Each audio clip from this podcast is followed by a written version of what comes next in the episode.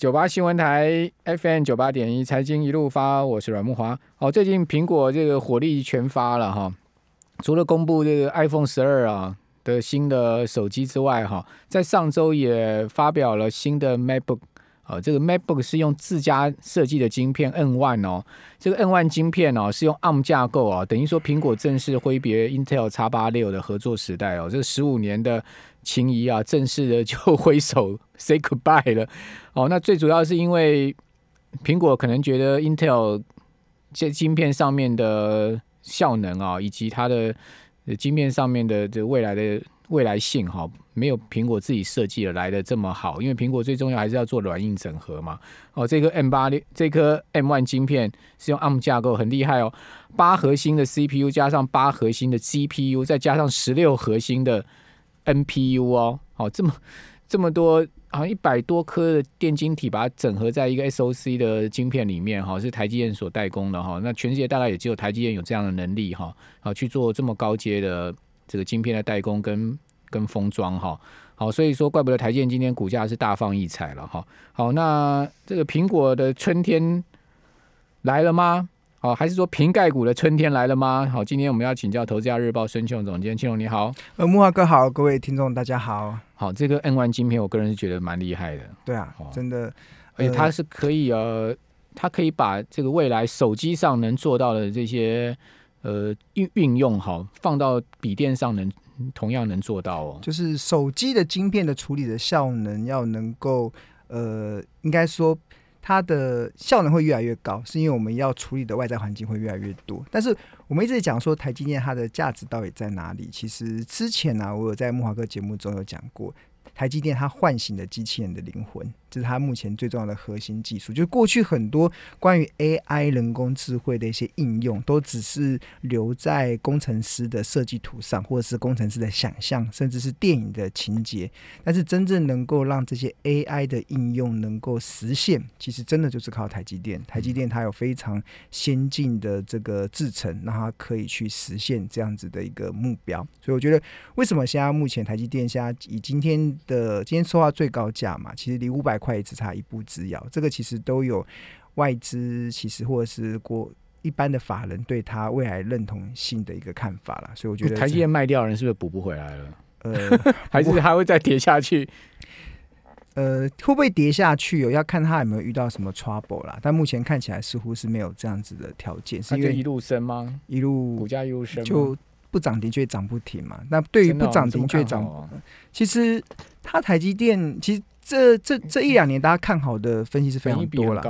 本一比，那还有加未来嘛？其实本一比，你如果以它过去的获利，也许它已经来到二六二七倍很高。但是如果把它未来它可能的这个获利的纳进来的话，其实我们那时候有帮大家算了，就是这一次台积电，像大家还记得，它在今年的七月份连拉两根涨停板。那个其实最大的一个理由就是那时候市场传出 Intel 对 Intel 它做不出，它决定要放弃自己七纳米自己做的这样这条路，决定要转单给台积电。他应该不会全面放弃吧？他只是暂时暂时，因为现在跟不上嘛。对，因为他毕竟还是有他自己的晶圆厂嘛。对，那当当时其实有外资啊，我以当时的外资的报告去预估了，如果 Intel 把它的订单转给台积电，然后去叫台积电帮忙。生产的话，大概可以贡献台积电到二零二五年的 EPS 可以来到二十八块，二十八块，二十八块，那也要单量够大，单量够，In Intel 单量很大，那但是不止单量够大，现在大家。单很多，但是台台积电也没有办法消化这些订单，是一个蛮大的问题。产能够不够？对，所以我们来看到为什么这哇这这几个礼拜台积电那个资本支出一直在往上飙升，大家看哇，一直已经到了可能明年可能要六快六千亿的资本支出了，对。所以台积电要加薪百分之二十，对不对？对啊。我看那个有台积电的工程师讲说，加薪百分之二十很高兴嘛？你进来就知道了。对啊。很糙啊，是用心肝在换的。对啊，用新鲜的肝去换的。呃，这以前我觉得这几这二三十年，台湾的电子产业有一个蛮明显的变化了。以前像你在电子产业，人家都说是电子新贵嘛，你可能在电子行业里面服务个五年，哇，光领到那个股票的分红，大概你就可以够你这辈子花了。但是现在。因为那个时候有所谓的员工的分红嘛。但是自从那个员工分红费用化之后，其实变成很多科技厂商他们在在奖励员工的时候，就没有办法像以前这么大手笔了。所以其实我认识蛮多台积电的工程师。就是很努力的在学习投资理财这件事。嗯，那时候为什么为什么要那么努力学投资理财？你应该他们的薪水大概年薪大概都有三四百万哦。对啊，三百万应该够用。三四百万怎么够用？啊三四百万当然还要拿去投资才能生更多钱出来啊。对啊，他们就提早退休啊。哎，其实三四百，你看台积电的一般，它已经算是一般的，像如果是中，已经有一点是主管职位，大概三四百万的年薪，其实。听起来也不多啊！你看三四三四百万，一一年三四百万，十年才三四千万，十年三四千万，台北市能买房子吗？可能。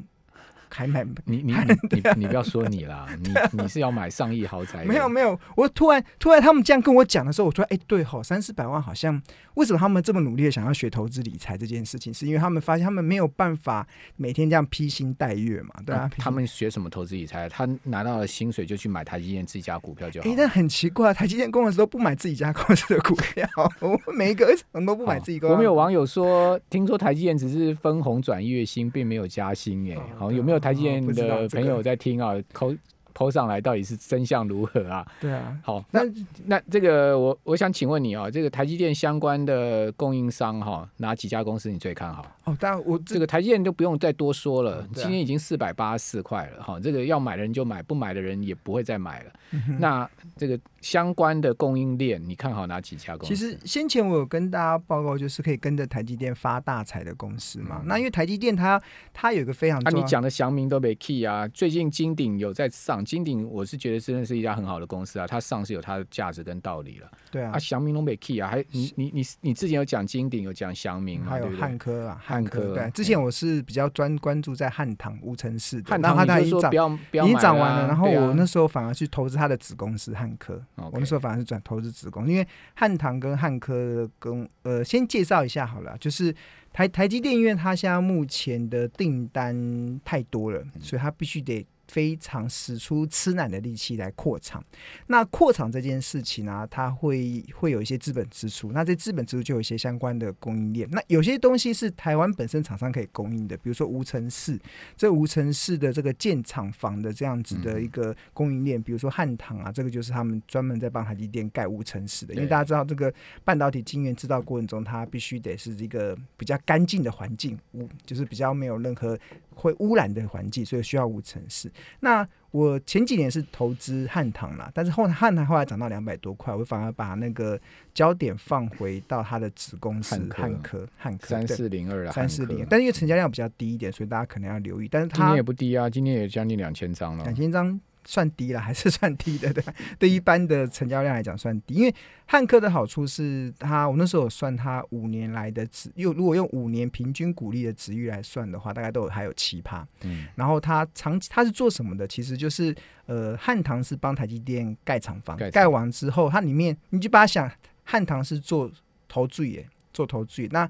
汉科是做水电的，就投注做完之后，水电要进来做嘛，要进来开始帮他牵管线啊，搭一些气气体啊，一些那个那些管线的配置，那个其实就是汉科在做。那过去长期以来，我们长期在追踪汉唐跟汉科的相关性是蛮高，都汉唐先涨，涨完之后，然后汉科再跟上。从过去这几这五六年来都是这样子，但是这这一这一两年比较明显是汉唐已经冲上去，汉科都没有动，所以就平在这边。所以达新工不是也在帮？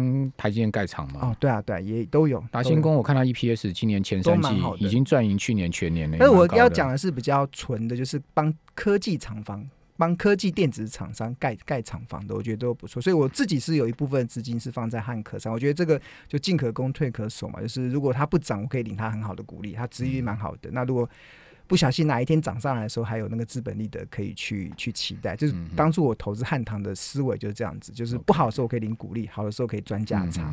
那另外，其实这个是帮台积电盖无尘室的这个厂房，还有相关的配线。那因为台积电它要引进设备嘛，那它需要一些。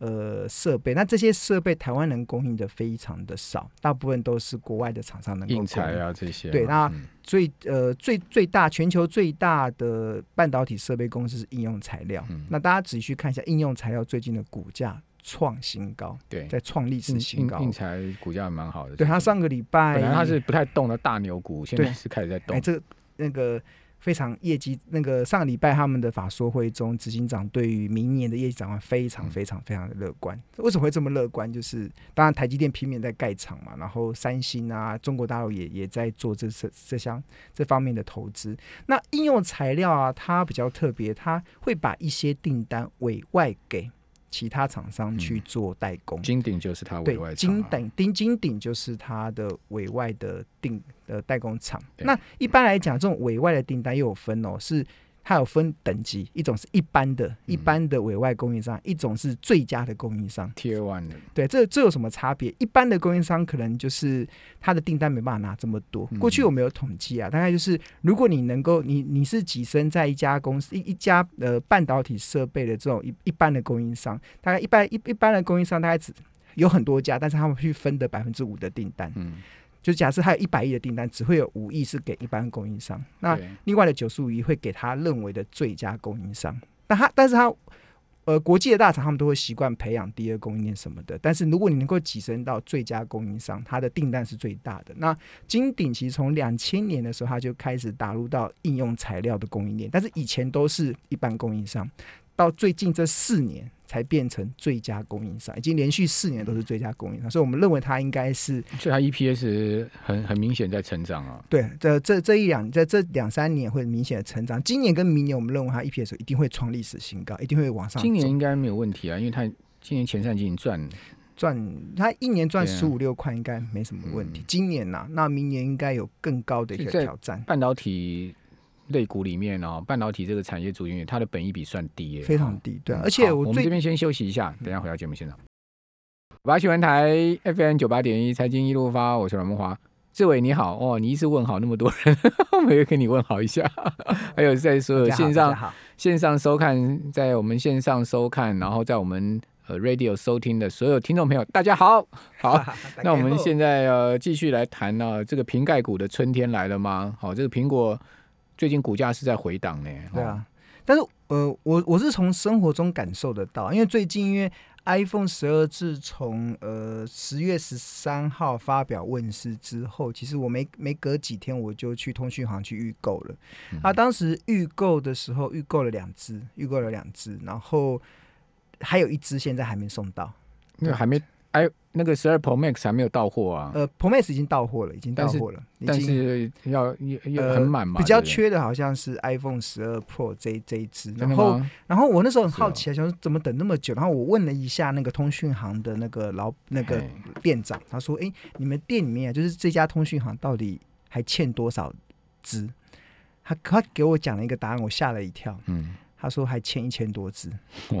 我想说，买到一家通讯行欠一家一千多只 iPhone 的这只手机，哇，那这个这个那市场到底需求到底有多大？诶，我觉得这个还蛮准的哦、像像我我以前我在看，尤其是智慧型手机这个市场，你要怎么感受到那个好坏？你就是问通讯行，或或是问那种电信公司。海应该股价会涨啊。对啊，红海应该不错啊，我觉得它它它它的谷底也应该打出来了，蛮漂亮的。它先前在七十八、七九这边也完成均线纠结，我觉得它整个的条件都是要往上走。安全的股票，相对机器比较低的可以低买红海基期的，。我觉得可以啊，这个应该不用。而且红海它进可攻退可守、哎，你有没有曾几何时红海变成高定存概念股、哎，你有没有想过的？红海长期以来它它最近这几年大概配四块钱的现金股利啦，所以如果以它八十八十块的几块率还不错。五趴多、哎、啊，嗯，哎、红海的 那是因为它股价低啊。如果它股价涨到一百块，就没有 就。不一样，就不一样。所以我觉得这个这个阶段去买红海是蛮不错的选择。第一个，你进可攻，而且就是你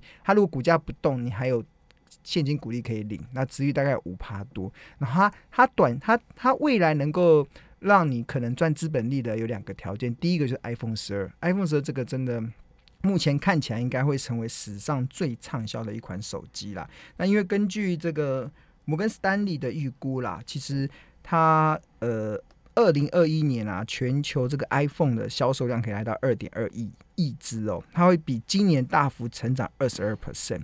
然后如果依照目前的销售的记录再更新的话，全 iPhone 销售最好的是 iPhone 六，它曾经创下二点三亿只的销售记录。那其实我们认为这一款 iPhone 十二应该是有机会打破这个 iPhone 六，对，以及目前一个热卖的一个情况，对。所以如果当 iPhone 十二卖的这么好的话，其实身为它的组装代工厂的红海应该不会太差了。然后再加这个是第一个 iPhone 十二的部分，然后第二个就是呃，就是它。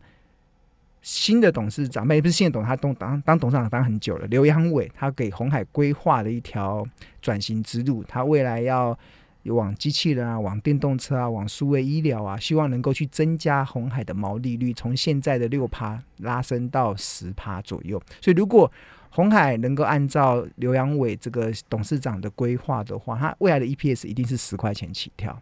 对啊，所以以它目前的股价来看的话，好像真的是就目前看起来算是我觉得还蛮有防御价值，而且它存在一些未来的想象题材，我觉得是可以留意的。那另外另外一档低基期的，我觉得大家可以去留意，反而是呃，可能是今年九月份宣布要退出 iPhone 供应链的可成那个金属机壳厂可成，这这个还蛮特别。那它要退出了，为什么还？还还看好它，我觉得有几个原因。第一个是它虽然它退出，它把它的大陆厂卖给中国大陆的蓝思科技，但是到年底之前，它都还是会负责 iPhone 的这个业务。所以年底之前，如果 iPhone 十二卖得好，对他来讲还是有些帮助。那另外一个部分还有一个很重要的是，他这一次他卖掉了他的中国大陆的呃泰州厂。它预估啦，可以贡献的 EPS，如果我们自己试算没有错的话，EPS 贡献应该是有机会来到十五六块以上，但单单的就会贡献这个获利哦，十五六块。就有一个高配息题材了，对，然后加上可成是一家完全零负债的公司，它完全没有任何长期负债，很特别哦。就是一般这种公司都负债一堆的，它竟然没有任何负债，而且公司账上的现金非常的多。然后我有换算过啊，如果把它卖那个泰州厂的那个呃处分的那个现金汇回来的话，它公司。光是账上的现金每股就值两百零六块，问题能汇得回来吗？哦，可以啊，总是有办法回来的。我不记，我不觉得哦，就就表示你现在你现在这个阶段你买可成，你光是把他的现金拿回来就两百零六块了，每股就拿回两百零六了，还不包含他的一些机器设备哦。对，他他应该还是有一些有形资产跟一些无形资产嘛，所以我觉得。呃，可成当然，它以前股价三百多嘛，慢慢慢慢跌到，因为这几年的苹果越来越不好吃了，所以也是造成洪水叔他决定要退出。可成是要往什么方向转型？车用吗？车用。然后今年在前上个月吧，他有传出他打入特斯拉的独家的开发供应供应订单的供应链里面，就是可能特斯拉未来，因为大家想啊，金属机壳其实它它的优点就是它。坚固、轻，对。那坚固跟轻的过程中，其实汽车还蛮需要的，因为如果你的汽车可以做的比较轻一点，它的这个对于那个电力的，对电动车来讲啊，它的电力的消耗会比较减损一点。所以它电力消耗减呃少一点的话，它的那个。能够行驶的里程就会多一点，所以它尽量做轻一点嘛。对车子来讲是 会比较可以增加它的里程数，所以我觉得它打入特斯拉什么供供应链？就它里面的内内装啊，内装的那些内装的一些金属的部分，我觉得这个是洪水叔他目前看到的一个方向，我觉得还。对啊，i iPhone 一只手机才用多少的金属而已。特斯拉内装不弄起塑胶，对，塑胶的没有质感呐。你要以后要有质感，当然就是要用这种金属机壳的这样，对啊，铝镁合金的。我觉得这是一般来讲，就是一般的金呃所谓的外壳有三种，一种是塑胶的，然后一种是金属机壳，然后一种是玻璃的。那这几年其实大家了解，就是玻玻璃呃塑胶的。好处是便宜嘛，但是它没有质感，但它它通讯的穿透力比较好。那金属机壳它坚硬，但是缺点是通穿透力比较弱，对啊。所以现在为什么很多手机开始不用金属机壳，是穿透力比较弱？那未来应该我们预估是玻璃会去取代。像这一次的 iPhone 十，它正反两面都是玻璃，对啊，因为玻璃质感是。比实感是好一点，它穿透力又好一点，对啊，所以这个是为什么可成要退出？是未来的手机不再不再用金属机壳，但是汽车其实它有一些内装的部分还是会用到金属机壳。我觉得这个市场的应用还蛮大的。那那我觉得可成在这一块应该是还蛮有想象的题材，它的财务报表真的没话讲。我觉得这个这个经常去买它应该没没什么太大的风险啊，对啊。以可成过去的经验来讲的话，那另外如果是要在股价比较高一点点的话，就是呃，可能我觉得文茂这个是一个大家可以去留意的。那当然还有台台积电也是，台积电是苹果的独家。独家的 PA 今天都大涨啊，文茂跟红杰克今天都大涨啊。这个其实以后的五 G 的应用会越来越多，觉得它已经开始进入了。虽然我们现在现在的手机还没办法用五 G 吧，像我买了 iPhone 十还用不到五 G，但是开始觉得好像开始要进入到五 G 的时代了。对啊，我觉得五 G 的应用应该是会慢慢的进入到我们的生活了，所以我觉得这个部分大家可以去留意一下。